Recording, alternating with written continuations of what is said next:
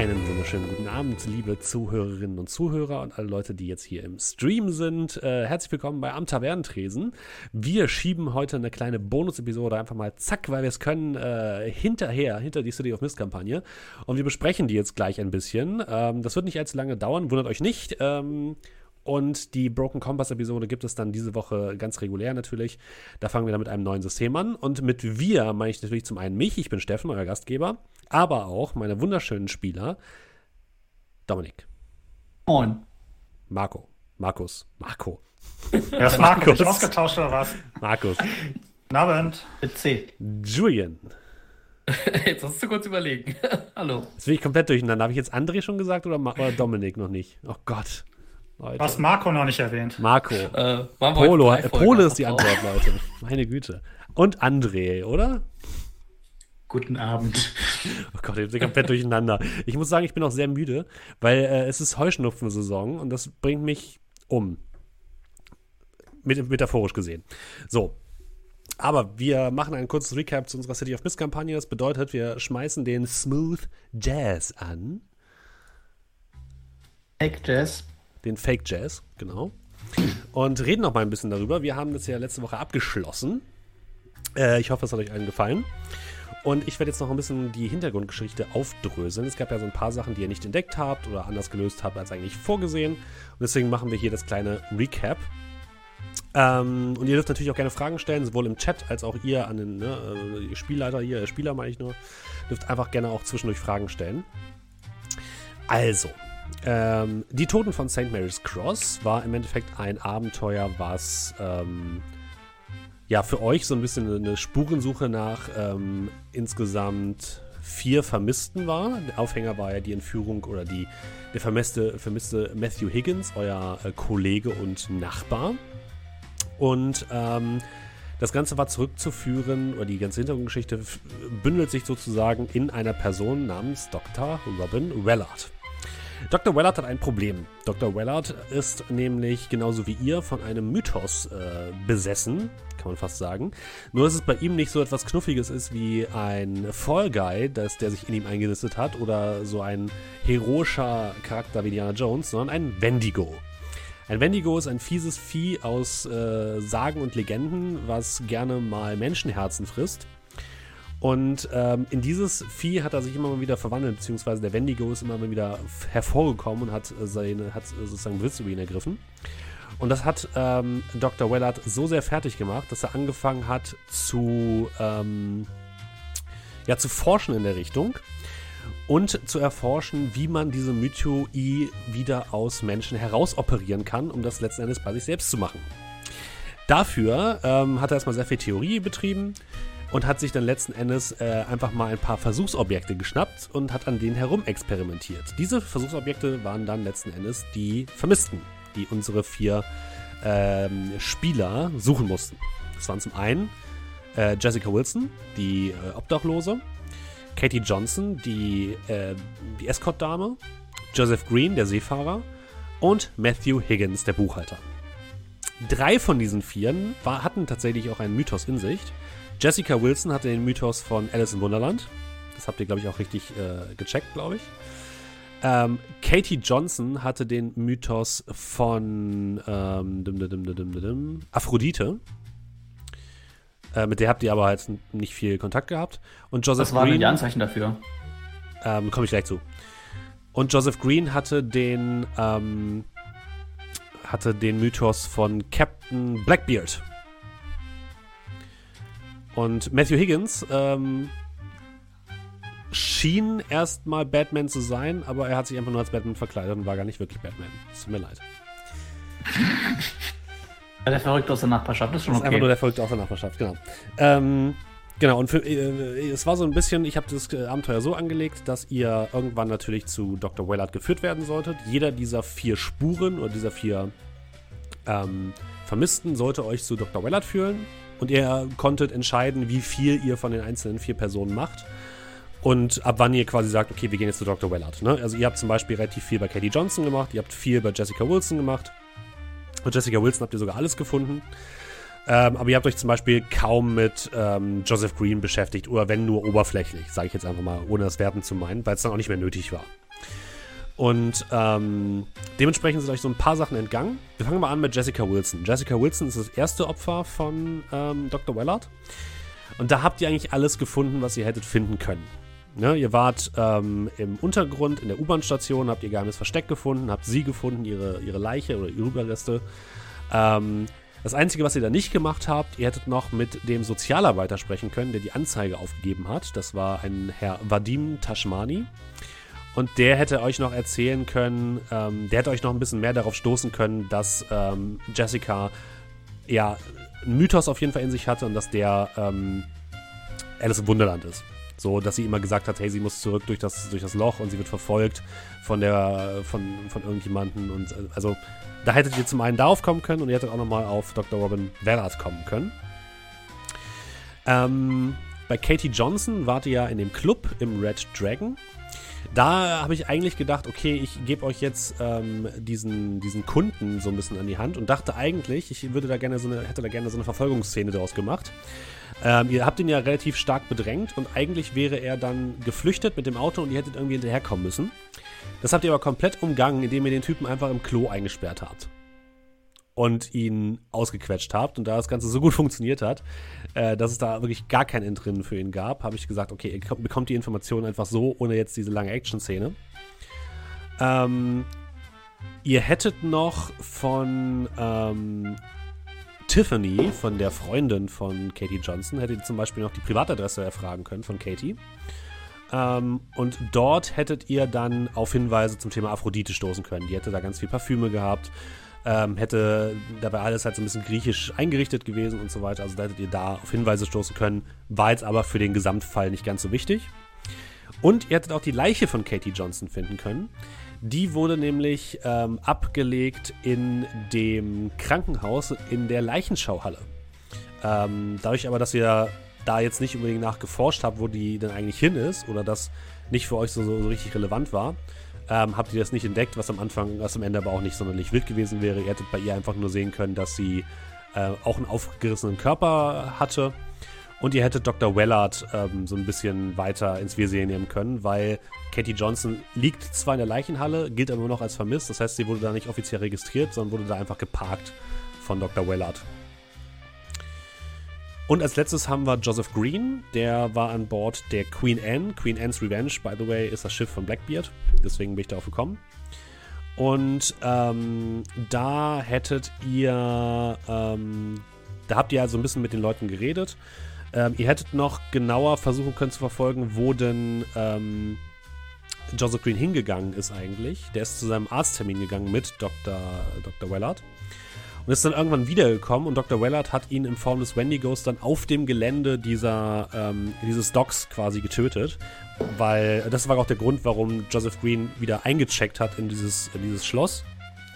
In diese, in diese Schranke und dann ist er am Ende quasi wieder rausgekommen.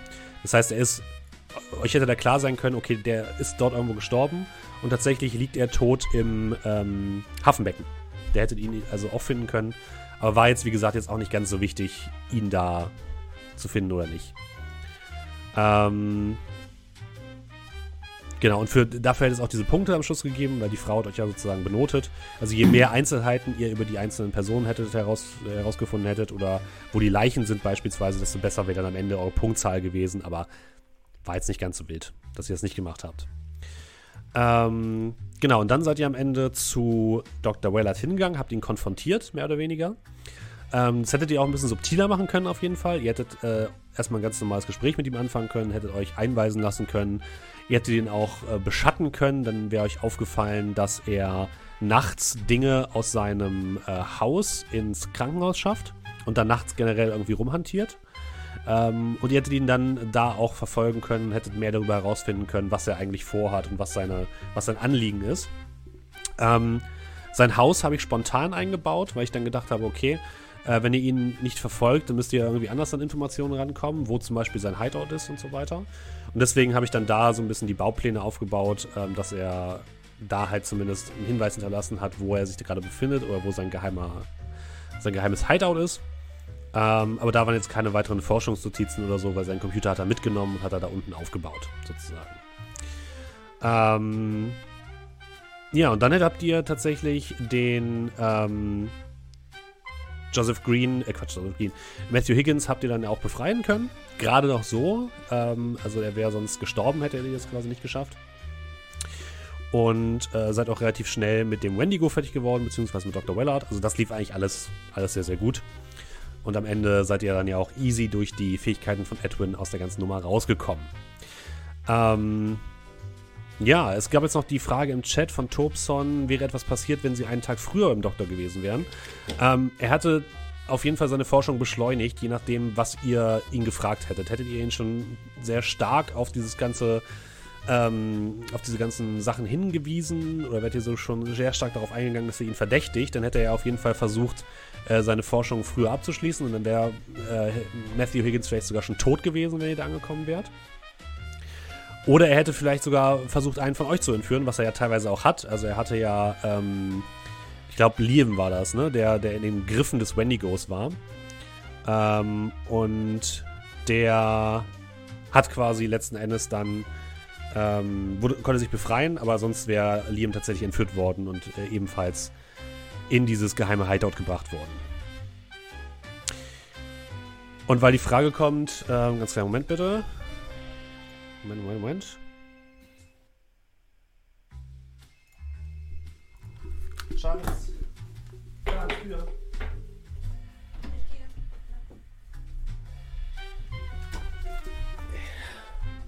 Ja, dann mache ich mal an der Stelle weiter. Ähm, Entschuldigt bitte.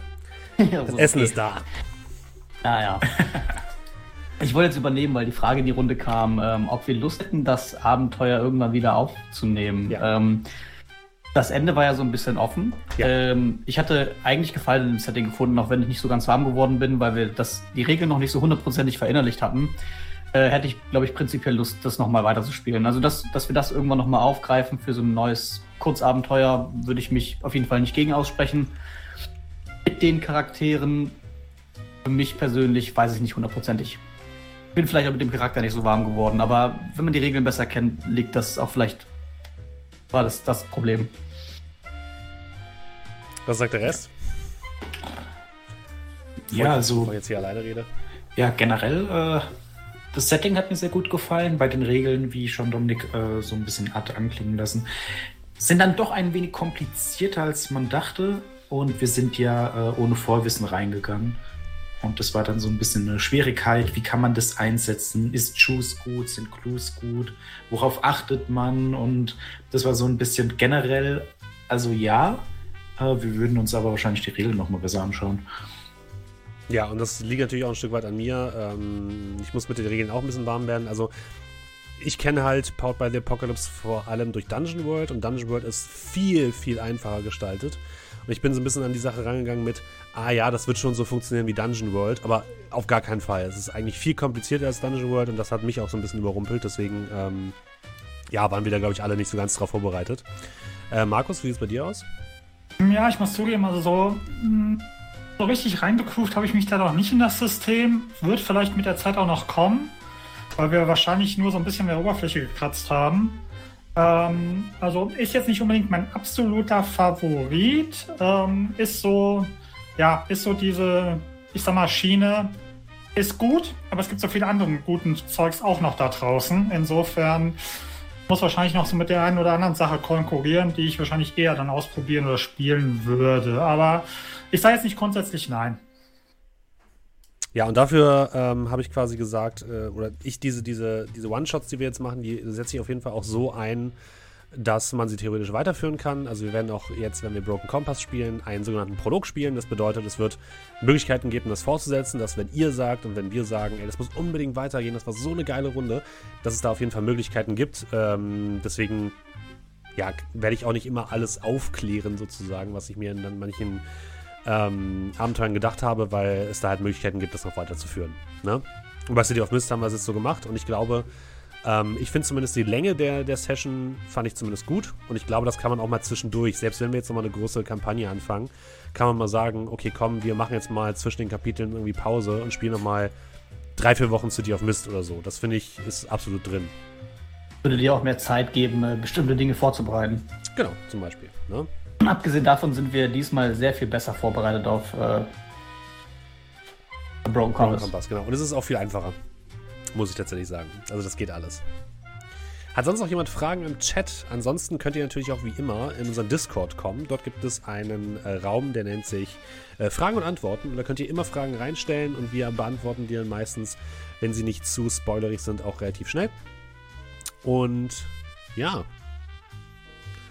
Ähm, die Idee des Regelwerks finde ich cool. Ist so die Idee, Idee um so ein Superhelden-Setting zu begründen. Das stimmt, ja, finde ich auch. Ähm, Charaktere und das Rollenspiel wunderbar. Vielen Dank, äh, Nia Feathers, für das Lob. Genau, und was, was Jen auch sagt im Chat, ist auch vollkommen, vollkommen korrekt. Jetzt hat man natürlich auch viele Möglichkeiten, jetzt wo man das, das Regelwerk auch viel besser kennt, hat man natürlich auch viel schönere Möglichkeiten oder schönere Ideen, äh, beispielsweise neue Charaktere zu erstellen. Ne?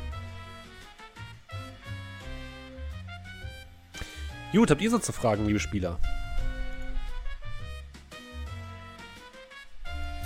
Also von meiner Seite aus tatsächlich nicht. Also das hat sich größtenteils aufgeklärt, dass, die, dass der wohl den Mythos selbst aus sich rausholen konnte, hat sich ja äh, oder versucht hat rauszuholen, hat ja äh, einigermaßen, also es kam gut rüber, mhm. hat man am Ende gemerkt und sowas, dass es tatsächlich, also dass der äh, Higgins nur so tut, als wäre er Batman, hat mich ein bisschen überrascht.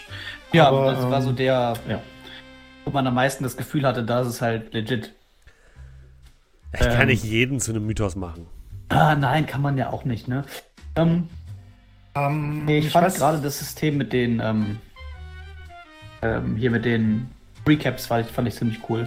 Ja, das kann die einzige Frage, die ich noch hätte, ist, wie auf einer Skala von 1 bis Ja, wie sehr improvisiert war dein Outro, also dein, dein Finale? Ähm, 5. So wie immer bei mir alles ein bisschen improvisiert ist. Und Octotag gefragt gerade, warum ein Exkrementeraum? Ich glaube, du meinst die Garage. Da hat er sich äh, versucht anzubinden, als wenn sein Wendigo überhand genommen hat. Ähm, dann, ich war ja eben gerade auch ein bisschen abgelenkt. Ähm, wie sieht's aus? Hast du, bist du schon darauf eingegangen, ob man die hätte, die einzelnen NPCs hätte retten können, die wir nee, leider. Alle tot. Also bis auf Matthew Higgins waren schon alle tot.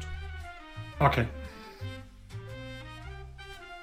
Genau, und das hatte ich beantwortet, Niath Feathers. Ähm, die Chipkarte wurde nochmal benutzt, weil ähm, Joseph Green auf dem Gelände ermordet worden ist. Der ist quasi nochmal zurückgekommen und wollte wieder aufs Schiff und wurde dann vom Wendigo geschnappt.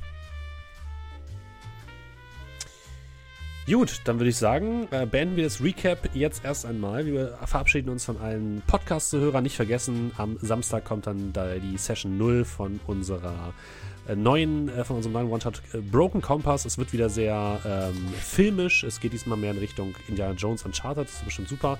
Also hört da auch gerne rein. Und wenn ihr noch Fragen habt, ne, kommt in den Discord und dann, ähm, ja, beantworten wir da eure Fragen. Aber jetzt erstmal macht es gut und ähm, ja, bis zum nächsten Mal. Tschüss. Tschüss. Tschüss, tschüss. Bis dann.